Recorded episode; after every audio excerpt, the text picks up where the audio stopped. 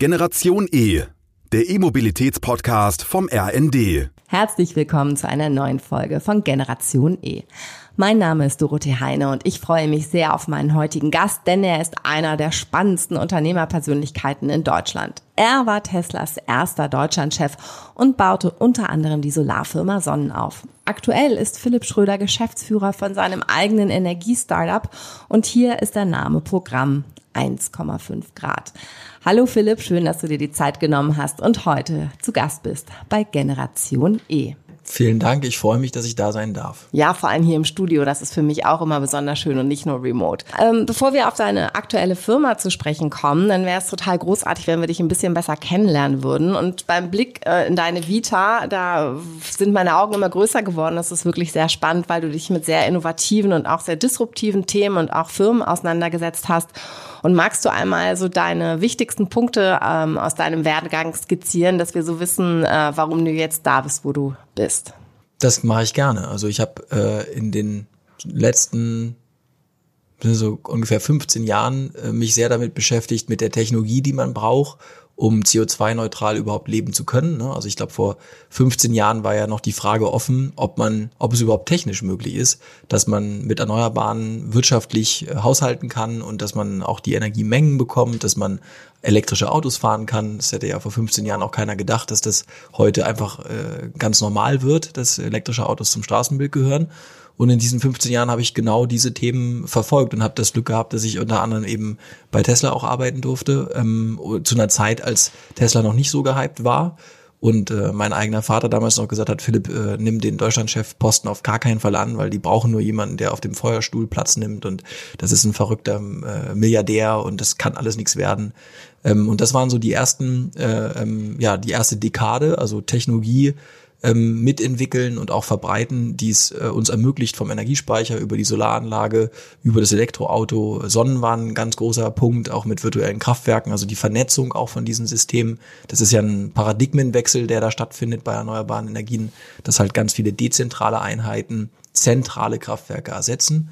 Und das waren so die ersten ähm, zehn Jahre. Also ich war in, äh, wir waren mit Sonnen in den USA tätig, also wirklich von, von Georgia über California, über Utah. Ähm, in Australien äh, haben wir unsere Produkte und auch unser virtuelles Kraftwerk an den Mann und die Frau gebracht. Und ähm, jetzt bei 1,5 Grad ähm, äh, hat uns der Gedanke angetrieben, wir haben ja vor ungefähr neun Monaten gegründet, dass wir gesagt haben, hey, die Technologie ist jetzt eigentlich da. Also es gibt äh, ähm, in allen Bereichen aus unserer Sicht ausreichende Technologie, ähm, die auch wirtschaftlicher ist als die fossilen, auch schon vor der Ukraine-Krise im Übrigen und jetzt noch umso mehr, weil die Preise ja gestiegen sind. Ähm, aber wir haben ein Problem, nämlich die Umsetzung funktioniert nicht. Also wir haben äh, in Europa, aber auch überall auf der Welt eigentlich nicht die Werkbank, die man braucht, um zu skalieren. Ne? Also massenhaft wirklich jedes Gebäude, jedes Auto, die ganze Infrastruktur nachzuziehen, jetzt wo die Technologie, das Kapital da ist. Und das machen wir jetzt äh, bei 1,5 Grad, dass wir sagen, die Energiewende ist nicht mehr so sehr ein technisches, sondern ein organisatorisches Problem. Und mit 1,5 Grad bauen wir diese Werkbank um eben massenhaft ähm, insbesondere Gebäude CO2-neutral zu machen. Das heißt, äh, von der Solaranlage über die Wärmepumpe, die Ladeinfrastruktur, das ist ja alles elektrisch. Ne? Das ist, also früher war ja, oder auch noch heute sind Heizungen ja hydraulisch, das heißt äh, Gas und Wasser. Ähm, und in Zukunft wird das alles elektrisch sein. Und da, da ähm, steht Logistik hinter, da steht Software hinter, da steht ähm, Routenplanung von Fahrzeugen hinter. Und diese Umsetzung schmeißen wir als Gesellschaft und auch als Wirtschaft jetzt dem Fachhandwerk ähm, quasi hin, ja, ähm, haben aber die Kapazitäten nicht, die Fachkräfte nicht, die, das Kapital nicht. Also ich gebe mal ein Beispiel. 3,5 Millionen Einfamilienhäuser in Deutschland wollen jetzt gerade eine Solaranlage haben. Letztes Jahr wurden in Deutschland 250.000 gebaut. Das heißt, das ist ungefähr das 15 bis 16-fache der Kapazität, die überhaupt da ist. Und um 1,5 Grad zu schaffen, also das Pariser Klimaziel, ähm, müssen wir die Strommengen, die erneuerbaren Strommengen beinahe verzehnfachen, weil man ja den Wärmebereich von Öl und Gas löst und den Mobilitätsbereich von Diesel und Benzin und parallel auch den Strombereich auf 100 Prozent Erneuerbare bringen will. Und das alles ähm, ist der perfekte Sturm, und alle haben vergessen, dass es auch einer umbauen muss. Und deswegen sehen wir uns ein bisschen so, wie das Amazon in der Logistik gemacht hat oder ich sage auch Henry Ford fürs Auto, auch wenn das jetzt kein Klima, Klimabeitrag war. Aber wir wollen eben die massenhafte, skalierbare, industrielle ähm, Ausstattung rechtzeitig vor allem 1,5 Grad. Das Ziel hängt ja davon ab, dass man rechtzeitig CO2 einspart. Es, wir können das nicht wieder gut machen, wenn wir zu spät waren einmal. Das heißt, wir müssen bis 2030 schon wirklich was hinbekommen. Ähm, genau, und wir ähm, beteiligen uns mit 1,5 Grad an Fachhandwerksbetrieben, digitalisieren die komplett durch, also alles von der Logistik äh, über die über das Fulfillment, also ähm, DC, AC, äh, Netzanmeldung, Software, die eingebaut wird und wir vernetzen auch alle Einheiten und das macht 1,5 Grad jetzt seit neun Monaten. Und das ist im, im, im, am Ende auch meine Vita, also erst die Technologie ähm, und jetzt die Umsetzung und hoffentlich schaffen wir das noch. Ja, du hast jetzt gerade schon ein Stück weit deine Vision, respektive die Vision von 1,5 Grad skizziert. Wo steht ihr denn da aktuell gerade? Wir sind äh, schon, also für neun Monate sind wir schon ziemlich weit, aber für das 1,5 Grad Ziel sind wir noch nicht so weit. Ne? Also ähm, wir haben mittlerweile ähm, 17 Standorte in Schweden und Deutschland. Ähm, wir haben äh, ungefähr äh, gehen jetzt Richtung 600 Mitarbeiterinnen, ähm, Klimaschutzexperten, die vor allem äh, aus dem Handwerk kommen, aber auch äh, Ingenieure, auch Softwareentwickler, weil es wir eben eine ganzheitliche Lösung den Kunden anbieten aus einer Hand. Ähm, wir werden dieses Jahr äh, im ersten vollen Jahr ähm, ungefähr 200 Millionen Euro Umsatz äh, machen, ähm, vielleicht auch ein bisschen mehr. Ähm, unser Ziel ist aber tatsächlich durch wirklich eine schnelle, auch weitere Beteiligung an besonders qualifizierten Betrieben und auch einen eigenen Ausbau. Also wir, wir wachsen auch organisch ähm, bis 2030 tatsächlich auf 10 Milliarden Euro Umsatz auch zu kommen. Und gar nicht so sehr, weil die 10 Milliarden das Ziel sind, sondern dahinter steht das Ziel, dass wir 1,5 Millionen Gebäude CO2-neutral machen. Ähm, und dann kommt man so langsam in die Größenordnung, dass da sich CO2-technisch auch was Signifikantes bewegt. Daran merkt man, dass selbst wenn man dann ein Unternehmen gebaut hätte mit 10 Milliarden Euro Umsatz, nur in einem Jahr und 1,5 Millionen Gebäude CO2-neutral gemacht hätte, dass selbst dann ja immer noch 50 Millionen Wohngebäude alleine in Europa sind. Ne? So, und das zeigt einem, glaube ich, die Größenordnung, mit der wir da kämpfen. Ähm, und deswegen ist, ist, ist jetzt, sage ich mal, die Geschwindigkeit, mit der wir arbeiten müssen und wollen, ähm, äh, nicht nur geschuldet äh, Venture-Kapital Größenwahn, sondern einfach der Notwendigkeit, dass sonst kein Impact da ist. Ne? Deswegen, wir sind, wir würden auch sagen, wir sind kein Venture-Kapital Business, sondern wir sind ein Impact-Business und wir müssen wirklich jetzt so schnell wie möglich und so digital und effizient wie möglich mit den Ressourcen, die es gibt, ähm, Gas geben. Ne? So, ähm, und das tun wir und ich, wir sind ganz zufrieden. Also wir werden wahrscheinlich Ende dieses Jahres auch Marktführer sein, europaweit, was Klimaschutztechnologien angeht, zeigt aber wieder, dass das ein Problem ist, ne? weil es wäre schön, wenn wir nicht Marktführer werden, sondern wenn es da Unternehmen gäbe, die das Zehnfache von dem umsetzen. Wir haben bis jetzt 36.000 Energiesysteme ähm, umgesetzt mit der Gruppe ja, und der Anfang ist gut, aber wir müssen noch wirklich viel tun, damit relevant wird. Mhm. Du hast jetzt gerade gesagt, ihr habt 36.000 Energiesysteme umgesetzt. Was steckt denn genau hinter dem Begriff Energiesysteme?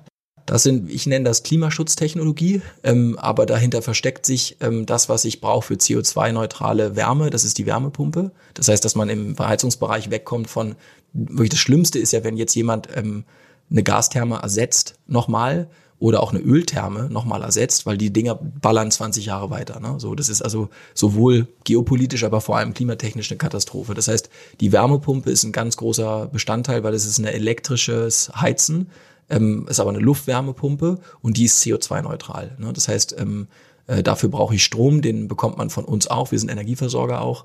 Das heißt, man bekommt dann die Wärmepumpe plus den Ökostromtarif ähm, in einem Bundle. Wir installieren das, wir verkaufen das, wir stellen es hin.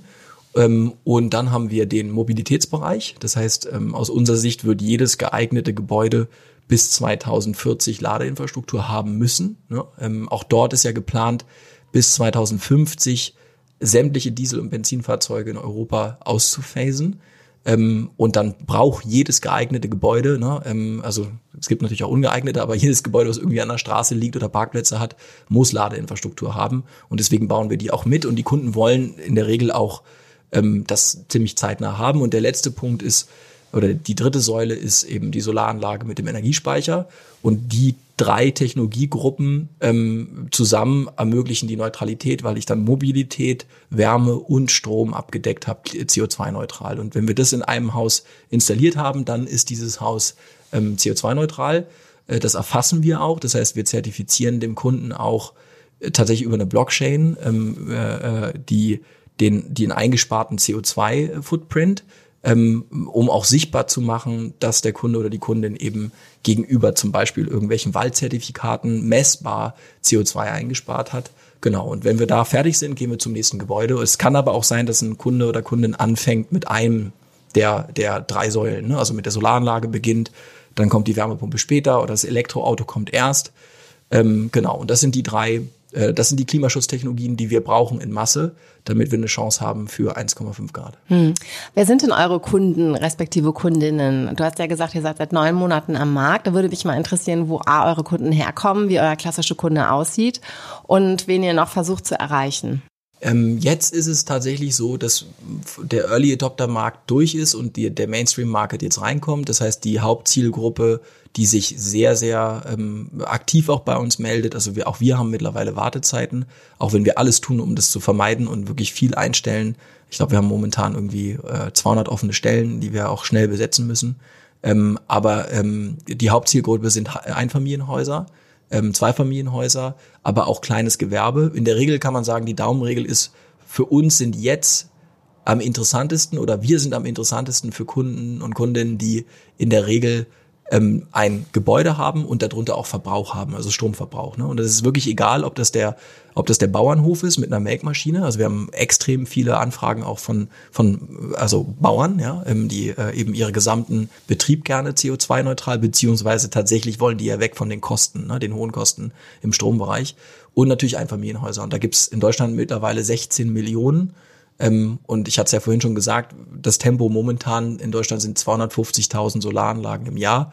Das heißt, wir bräuchten wirklich Dekaden nur, um die Einfamilienhäuser hinzubekommen. Aber das sind so die Gruppen Kleingewerbe, ähm, bäuerliche Betriebe, viel, also viel ländliche Regionen, die haben halt die Dachflächen, die geeignet sind und Ein- und Zweifamilienhausbesitzer, die sage ich mal, die Wohnungsbaugesellschaften tun sich noch schwerer und die sind für uns auch nicht so trivial. Ne? Da gibt es dann mehr Parteien drin. Das muss aber auch kommen und wird sicherlich auch irgendwann noch kommen. Ja, ein Großteil. Ich glaube, es sind knapp 23,5 Millionen Haushalte, die in Mehrfamilienhäusern wohnen. Also das ist schon anständig irgendwie kriege ich dann schon, schüttelt es mich ein bisschen, wenn ich das höre, was für was für Herausforderungen ihr steht, einfach weil sozusagen die Infrastruktur gar nicht da ist und die Hardware gar nicht da ist. Was müsste denn eurer Meinung nach passieren, damit da richtig, richtig Fahrt drauf kommt? Naja, man muss erstmal sagen, ist die, die, die grundsätzlichen Voraussetzungen sind gar nicht so schlecht. Ne? Das heißt, wir versuchen ja auch eher so eine Hoffnungsfirma zu sein, als so eine Angstfirma. Ja, also, weil das macht einfach keinen Spaß, ständig Angst zu haben.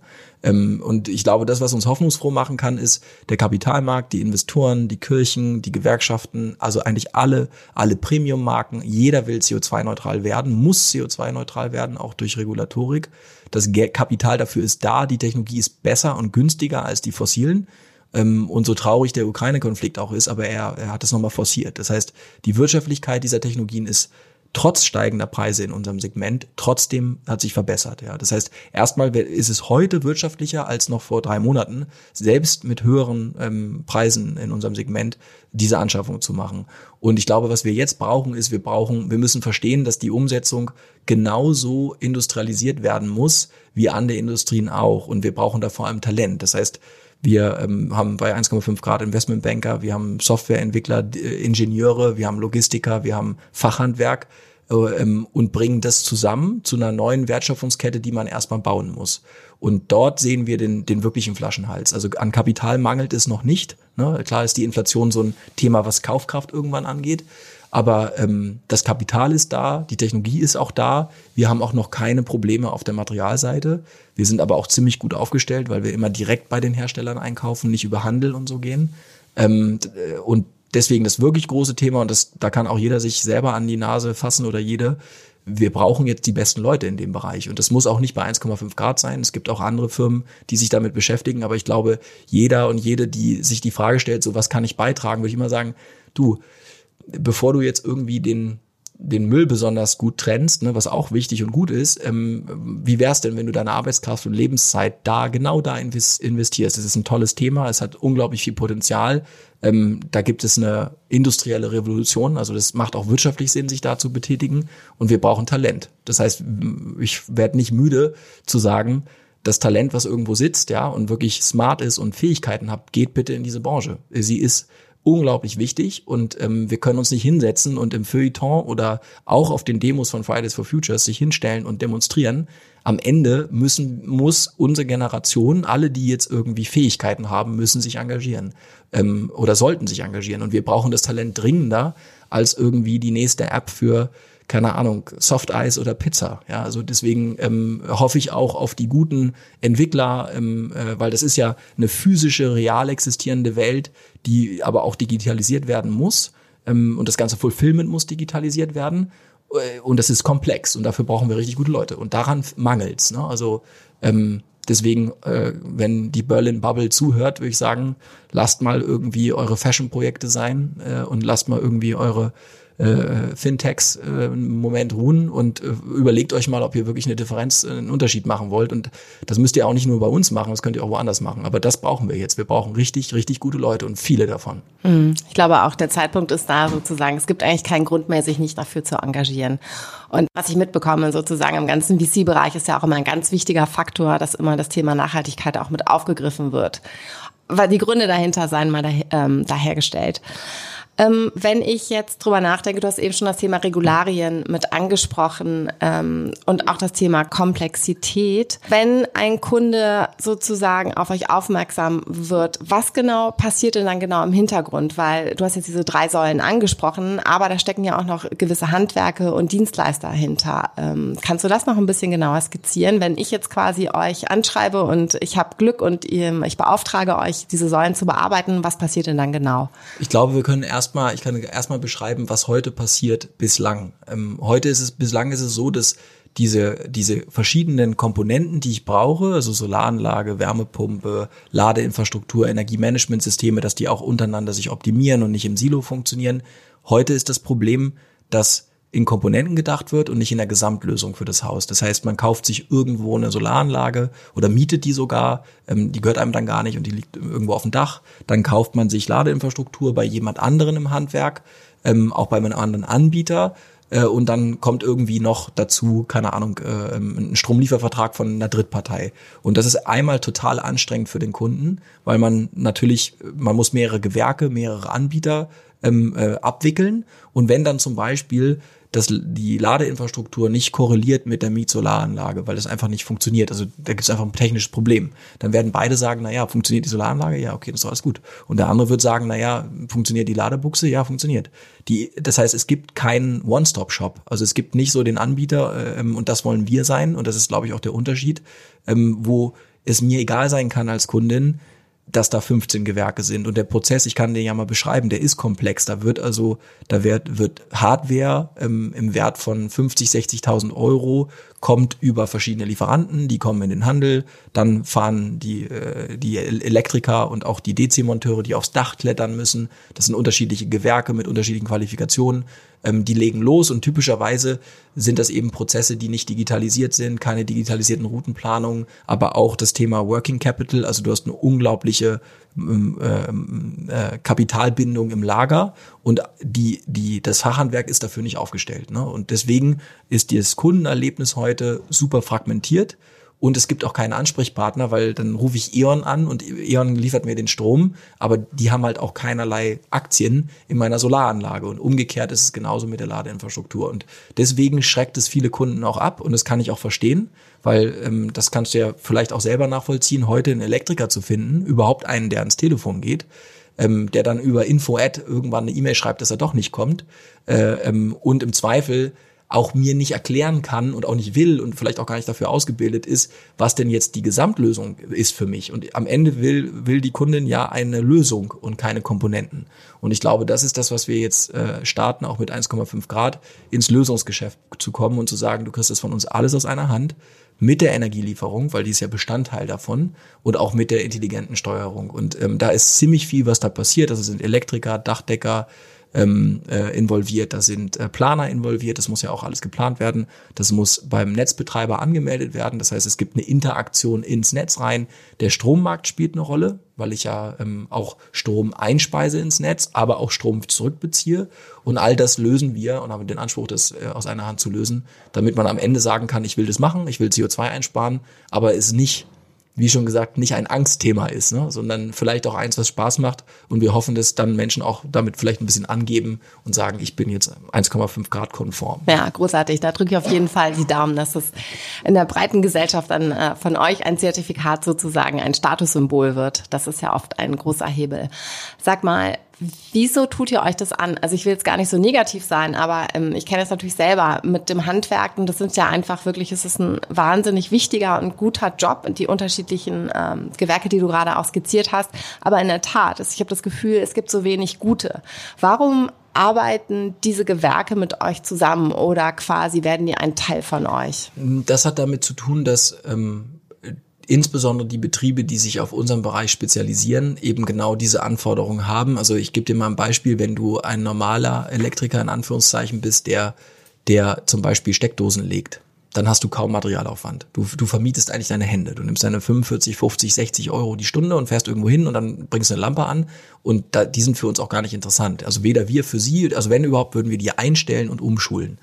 Die Betriebe, die für uns interessant sind, sind genau die, die eben diese Hardware-Komponenten heute schon installieren und auch darauf geschult sind. Man muss zertifiziert sein, die haben Backend-Software und das Problem für die ist, nur um das Marktwachstum abbilden zu können, was es gibt, alleine das Working Capital bei 40 Prozent Marktwachstum ähm, für, den, für, den, für das Lager ist höher als deren EBIT, also das Vorsteuerergebnis. Das heißt, diese Betriebe können ohne Hilfe nicht ansatzweise das Potenzial ausschöpfen, was da ist. Das ist das eine. Und sie haben alle dieselben Probleme. Das heißt, die müssen ab einer bestimmten Größe, können sie nicht skaliert wachsen und dann wird Wachstum Risiko, weil eben die Materialbeschaffung nicht funktioniert. Und dann hast du auf einmal Aufträge, die gar nicht mehr wirtschaftlich sind. Das nächste ist das ganze Thema Digitalisierung. Das Handwerk wird ziemlich verarscht, wenn es um CRM-Lösungen geht. Also das heißt, da gibt's viele Agenturen und Vertreter, die verkaufen dann Silo-Lösungen. Ne? Und wir haben ein eigenes CRM-System, was auch gestreamlined ist auf unseren Bereich, also was fokussiert ist auf unseren Bereich. Und ein ganz wesentlicher Punkt ist natürlich Talentgewinnung. Wir haben ein Mitarbeiterprogramm. Wir machen hier in Hamburg äh, einen wunderschönen Flagship-Store in A-Lage in Sichtweite von Apple auf. Das heißt, dass wir auch neben Mitarbeiterbeteiligungsprogramm, aber auch dem, dem Fokus auf Klimaschutztechnologie und auch Software ähm, attraktiver sind. Also da geht es ja auch darum, dass diese Betriebe kaufmännische Mitarbeiter, aber auch Fachhandwerk suchen müssen. Und wenn sie das alleine tun müssen, ähm, ist das in der Gruppe doch einfacher. Das heißt, die, all diese Punkte führen dazu, dass sie erstmal offen sind, mit uns zu sprechen.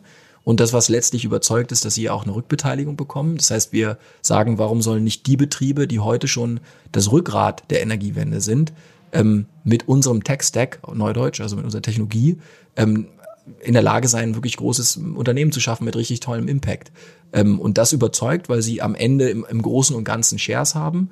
Und ähm, äh, ein weiterer Punkt ist, die Technologieanbieter im Markt versuchen, das Handwerk auch eher in so eine Art Uberisierung zu bringen. Das heißt, die sehen das Handwerk als einen Taxifahrer, dem man eine App gibt und er soll bitte schrauben. Und die Betriebe, mit denen wir sprechen, die sind so sophisticated, die passen da gar nicht rein, die wollen da auch gar nicht rein. Und was wir denen mit noch geben, ist wir haben ein Energie-IoT-System, das nennt sich Heartbeat. Heartbeat ist so ein kleiner Industriecomputer und der vernetzt eben alle Anlagen, die verbaut werden. Und diese Vernetzung erlaubt uns einmal, alle Anlagen auf Hausebene zu optimieren. Also die Frage, will ich das Elektroauto zuerst laden oder erst die Wärmepumpe betreiben, alles aus einer App. Das können die alleine gar nicht, hat aber einen riesen Value für die Kundinnen. Und das Zweite ist, dass wir durch die Energieversorgungsfähigkeiten, die wir haben, ähm, die Wirtschaftlichkeit der, der Anlagen besser machen können. Das heißt, wir laden äh, Strom dann, wenn der Strompreis besonders niedrig ist. Ne? Die Erneuerbaren führen am Strommarkt zu einer hohen Volatilität. Und wenn zum Beispiel viel Windstrom da ist, geht der sogar in den Negativbereich und dann schalten wir eine Wärmepumpe oder ein Elektroauto zu. Und das heißt, diese zusätzlichen Komponenten und auch die wiederkehrenden Umsätze, die das Unternehmen an sich auch veredeln im Unternehmenswert, das liefern wir auch mit. Das heißt, dass für die das eine super Strategie ist, ihre starke regionale ähm, Position ähm, auszubauen und gleichzeitig aber auch dem Kunden Differenzierungsmerkmale anzubieten, die der haben will, die einen Nutzen bringen und die sie differenzieren. Und deswegen funktioniert das ziemlich gut ähm, und deswegen glauben wir auch dran, dass wir ähm, es hinbekommen werden, diesen Impact, den wir haben wollen, auch zu kriegen. Und das ist ganz entscheidend, ne? dass wir da in der Lage sind, ähm, die besten Betriebe auch zu überzeugen. Ähm, aber das gelingt bis jetzt sehr, sehr gut, ja. Ja, klingt großartig. Also ich höre aber auch raus wirklich, wie komplex es ist. Sozusagen, ihr habt sozusagen viele unterschiedliche Ebenen und Bereiche, ähm, die ihr streift, ähm, wo es auch funktionieren muss. Und diese Ganzheitlichkeit, die dann eine Basis hat, die digital ist, sozusagen, aber auch damit die Zukunftssicherheit bringt. Ähm, wir sind bei Generation E, deswegen muss ich noch einmal einen kleinen Deep Dive mit dir machen und möchte ich auch, weil es total spannend ist, in die E-Mobilität mit rein, weil es ja auch ein, eine Säule ist oder ein Bereich, der ganz stark ist. Mm, inwieweit siehst du denn da auch die Verantwortung der Automobilhersteller ähm, und auch der Anbieter von Infrastruktur? Ich habe immer das Gefühl, ähm, jetzt seitens der Regulatorien kommt da so ein Druck und ich hatte einen ganz spannenden äh, Interviewpartner auch hier bei Generation E, der gesagt hat, eigentlich ist es immer noch auch ein Stück weit die Verantwortung der Hersteller, ihre Kunden zu zwingen, ähm, E-Mobilität zu kaufen dem würde ich äh, als Philosophie schon widersprechen wollen, weil ich es immer, ich, äh, ich, ich, ich investiere sehr wenig Zeit in, in Debatten darüber, wessen Verantwortung es ist, ein, ein Problem zu lösen. Insbesondere, wenn man die Verantwortung nicht zumindestens erstmal bei sich auch allokiert, weil natürlich kann man sagen, es ist, am besten würde man sowieso sagen, dass es Shells Verantwortung ist, weil Shell ist ja ein Ölunternehmen, ja, so. Und kann man jetzt sagen und dann kann man sich moralisch erheben und viel, was bringt's? Nicht so besonders viel. Und natürlich kann man moralisieren und äh, äh, und Leute in die Ecke stellen und auch zu Recht. Finde ich auch dass es dass man das tun kann und auch sollte. Aber ähm, ich glaube wir kommen nicht drum herum. Also ich als Unternehmer komme nicht drum herum zu sagen es, wir wissen ja auch was fehlt. Und das was fehlt wollen wir bereitstellen. Und deswegen ähm, da passiert ziemlich viel. Ich glaube Volkswagen tut sehr viel ähm, wir haben ja Porsche auch als, äh, als Gesellschafter bei uns drin. Ne? Ähm, äh, und das haben wir gemacht, weil Porsche sich auch selber verpflichtet hat, bis 2030 CO2-neutral zu werden. Ähm, ich glaube nicht an, an die Sexiness oder auch ich glaube sowieso nicht an, an Wandel, der erzwungen ist. Ich glaube, äh, die Industrie, es wird von alleine passieren, dass CO2-neutrale Produkte hipper sind. Das sieht man jetzt schon. Also CO2-neutral produzierte Autos, ähm, äh, gerade Premium-Produkte werden in absehbarer Zeit alle CO2-neutral sein. Und ich denke, aus der aus der Richtung muss man arbeiten. Ne? Also wie kann ich eigentlich, wie kann ich mein, meine Marke und mein Product Offering geiler machen? Ähm, indem ich CO2-neutral werde. Und ähm, wie kann ich den Kunden das Gefühl auch weitergeben? Und da sind wir wieder bei diesem Thema eher hoffnungsvoll zu sein und positiv. Ähm, und natürlich ist es schön, wenn andere auch drücken und Verantwortung allokieren und moralisieren. Muss auch irgendeiner machen, aber wir machen das nicht, sondern wir würden immer sagen, der wirkliche Wandel, wir haben ja heute nicht Smartphones alle, weil wir dazu gezwungen worden sind, sondern wir haben alle ein Smartphone heute, weil es für uns ein offensichtlich irgendeinen Mehrwert gibt oder vielleicht auch eine Sucht, ich weiß es nicht, aber ich glaube, das muss, muss die Wirtschaft leisten. Die Wirtschaft hat eine Verantwortung, geile CO2-neutrale Produkte zu entwickeln und by the way, da werden die Unicorns entstehen. Da ist das Potenzial für die Zukunft und das hat der Kapitalmarkt auch schon längst verstanden und das ist gut so, weil ich sehe, ich bezeichne mich als Wirtschaftsklimaaktivist, weil ich glaube, dass der Kapitalismus, so schlimm er auch ist, wenn wir ihn ausrichten und als Hebel benutzen, ist es das, der effizienteste Weg ohne den Kapitalismus kriegen wir das nicht hin. Ne? Und deswegen glaube ich auch, ähm, hoffe ich sehr, dass es in dieser Richtung weitergeht.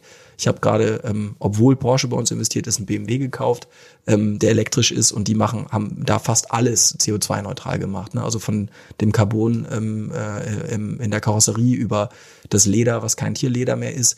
Und, und das, ich will das haben als Premium-Kunde und ich merke, andere wollen das auch haben. Und das ist, das glaube ich, daran glaube ich, dass das das Potenzial hat, uns den Arsch zu retten. Nicht der Zeigefinger, weil der ist nur relevant auf der Kanzel. Ja, ich glaube auch immer ein Stück weit das, was gelernt ist, nämlich das, was erfolgreich ist und das, was Geld bringt, sozusagen in anderen Und auch Spaß macht. Ne? Ganz und, genau. Und wo man sagen kann, wenn ich meine riesige Solaranlage irgendwann habe, dann kann ich auch ähm, bei der Sauna die Tür offen stehen lassen und muss kein schlechtes, also das ist ja, das, was ich, das, wenn wir, wenn wir unser, wir müssen also nicht, das ist ja immer über Energiewende wird ja gesprochen in, in so einer Verzichtstonfall, wie so eine fiese Diät. Ja, ähm, und das ist einfach, wir hatten da schon Bock drauf. Da wissen alle, dass es richtig ist, aber wer hält schon seine Diät ein? Ja, die meisten halt nicht. Müssen es anders halt rummachen. Wir müssen das, das gesunde Essen muss besser schmecken, damit alle mitmachen. Ja, und deswegen muss CO2-neutrale Produkte müssen einfach cooler sein und besser und wirtschaftlich äh, ähm, äh, attraktiver. Und das sind sie. Und jetzt müssen wir, brauchen wir Unternehmen, die das acceleraten, aber die werden kommen und ich glaube, die werden dann auch erfolgreich sein. Und die Unternehmen, die das jetzt verpassen, die werden äh, Probleme bekommen. Davon bin ich fest überzeugt. Das fand ich schon äh, ganz schön, weil wir müssen langsam schon ähm, zum Ende kommen. Aber ich fand das einen ganz schönen Appell sozusagen. Es ist ja auch ein bisschen ein Mindset, ne, wie wir das sehen. Und natürlich auch eine Verantwortung an das herstellende Gewerbe. Jetzt, du hast es vorhin zum Beginn des Podcasts schon so ein ganz klein bisschen äh, deine Vision gezeichnet. Magst du noch einmal uns jetzt jenseits der Umsätze vielleicht und des Potenzials einfach nochmal deine Vision äh, in 10, in 20 Jahren für 1,5 Grad, kannst du uns die einmal darstellen? Absolut. Ne? Also wir, ähm, wir glauben, dass wir an einem Unternehmen bauen, was ähm, am Ende diesen One-Stop-Shop für Klimaschutztechnologien bietet. Wir glauben, dass es in jeder Fußgängerzone einen 1,5 Grad Store geben wird. Der Warenkorb ist größer als im Automotive-Bereich. Die Menschen brauchen Aufklärung, die wollen das auch physisch sehen, die wollen da auch eine, irgendwie eine Beziehung zu aufbauen. Das ist ja was, ist ja auch Infrastruktur, mit der lebe ich in meinem Haus oder im Gebäude für die nächsten 10, 15, 20 Jahre. Ähm, äh, ich sehe auch ganz klar, dass diejenigen, die solche Technologien betreiben, Vorteile haben beim Strom, weil ähm, äh, durch die Steuerung dieser dezentralen Elemente kann man eben genau dann Strom verbrauchen, wenn die Sonne scheint, wenn der Wind weht und damit einen Beitrag leisten, ähm, dass man auch weniger Grundlast braucht von fossilen, ähm, um Richtung 1,5 Grad zu kommen. Ich sehe aber auch ähm, ein Unternehmen, was diese Mehrwerte an den Kunden weitergibt. Das heißt, ähm, wir stellen morgen in Berlin Heartbeat vor. Das ist unsere Technologie und die eben alles vernetzt miteinander und auch monitort. Und Heartbeat führt dazu, dass wir Erträge erwirtschaften, die es finanzierbarer machen für alle, also den ROI, also den Return on Investment verbessern, eben durch die Interaktion mit dem Energiemarkt. Ähm, und ähm, ich hatte es schon angesprochen, äh, wir bauen an der ersten CO2-Währung. Das heißt, das, was, was du so schön sagtest, na ja, da kann man dann so ein Zertifikat sich an die Wand halten und sagen, hier, ich gebe damit an. Wir bauen das von Anfang an so, dass es ein handelbarer Token ist. Also am Ende die erste Währung, ähm, Blockchain-basiert, die CO2-basiert ist. Das heißt, jeder dieser Token bildet ab den CO2-Wert eines Kunden oder einer Kundin. desto mehr CO2 die ähm, reduzieren, weil sie zum Beispiel die Solaranlage dazu packen, den Energiespeicher, die Mobilität wechseln, desto mehr CO2 wird diesem Token zugerechnet. Und wir glauben daran, dass CO2 auch in diesem Bereich bepreist wird. Das ist also zum Beispiel auch eine gute Alternative für Banken, die sonst irgendwelche Aufforstungszertifikate kaufen, wo man ja gar nicht nachweisen kann, was ist wirklich der echte Impact. Ne? Also wurde das nicht, würde es nicht sowieso aufgeforstet und was sind das überhaupt für Pflanzen, dass man wirklich über diese CO2-Währung helfen kann. Ähm, wenn ich jetzt nach Mallorca fliege, kann ich mir den Token ähm, kaufen, um mich zu offsetten und helfe damit dem Ausbau der Erneuerbaren und bringe die Kosten runter. Ne? Das heißt, wir arbeiten an der ersten CO2-Währung, die mit CO2 hinterlegt ist ähm, und glauben, dass das helfen kann, die Kosten runterzubringen für alle, weil das ist ja nochmal ein wichtiger Punkt. Wir wenden uns jetzt an Kunden, die das können. Ne? Und ja, es ist wirtschaftlich, aber du brauchst trotzdem irgendwie die Anfangsinvestitionen. Und ähm, ähm, wir glauben daran, dass CO2 ein, ein ähm, äh, ja, einen Preis haben wird. Ne? Und, ähm, äh, und dieses Gesamtsystem, was wir da bauen, ähm, soll da eben dazu führen, dass unsere Kunden den Vorteil auch voll mit abbilden können. Sei es aus Statusgründen für die Marke, Markenbildung, aber auch wirtschaftlich. Und ähm, wie gesagt, morgen stellen wir das vor in Berlin und ähm, glauben auch, dass das nochmal in der, auch in der Branche nochmal ein Kick in die richtige Richtung geht, weil viele Anbieter momentan einfach nur, ich sag mal, blöde Solar kloppen, ja, und wenn diese Anlagen nicht vernetzt sind, ähm, jetzt geht es gar nicht um den CO2-Token, sondern wenn sie nicht vernetzt sind, wenn sie nicht intelligent sind, werden die irgendwann zum Problem, ne? weil man muss die flexibilisieren. Die müssen also intelligent sein. Ähm, und deswegen hoffen wir da nochmal ein Signal zu schicken und ähm, das heißt Fulfillment und Tech in einem. Und ich hoffe, dass es ein Unternehmen werden kann, was äh, ein paar Generationen durchhält und auch wirklich eine Chance hat, ähm, äh, die konventionellen Energiekonzerne, die es heute gibt, zu ersetzen. Ja, also ich höre raus, euer Gesamtsystem, was ihr da versucht zu bauen, ist noch sehr viel größer als das, was ich heute schon verstanden habe. Und das klingt ganz toll. Und am allermeisten würde ich euch und auch mir wünschen, dass ihr wirklich einen großen Impact habt und nochmal aufrüttelt und wir sozusagen alle gemeinsam dieses Ziel von 1,5 Grad erreichen werden. Also vielen Dank, dass du dir heute die Zeit genommen hast und ich drücke euch ganz, ganz doll die Daumen. Ich habe zu danken. Dankeschön. Wenn Ihnen die heutige Episode von Generation E gefallen hat, dann abonnieren Sie uns, damit Sie keine Folge mehr verpassen. Das war Generation E, der E-Mobilitäts-Podcast vom RND.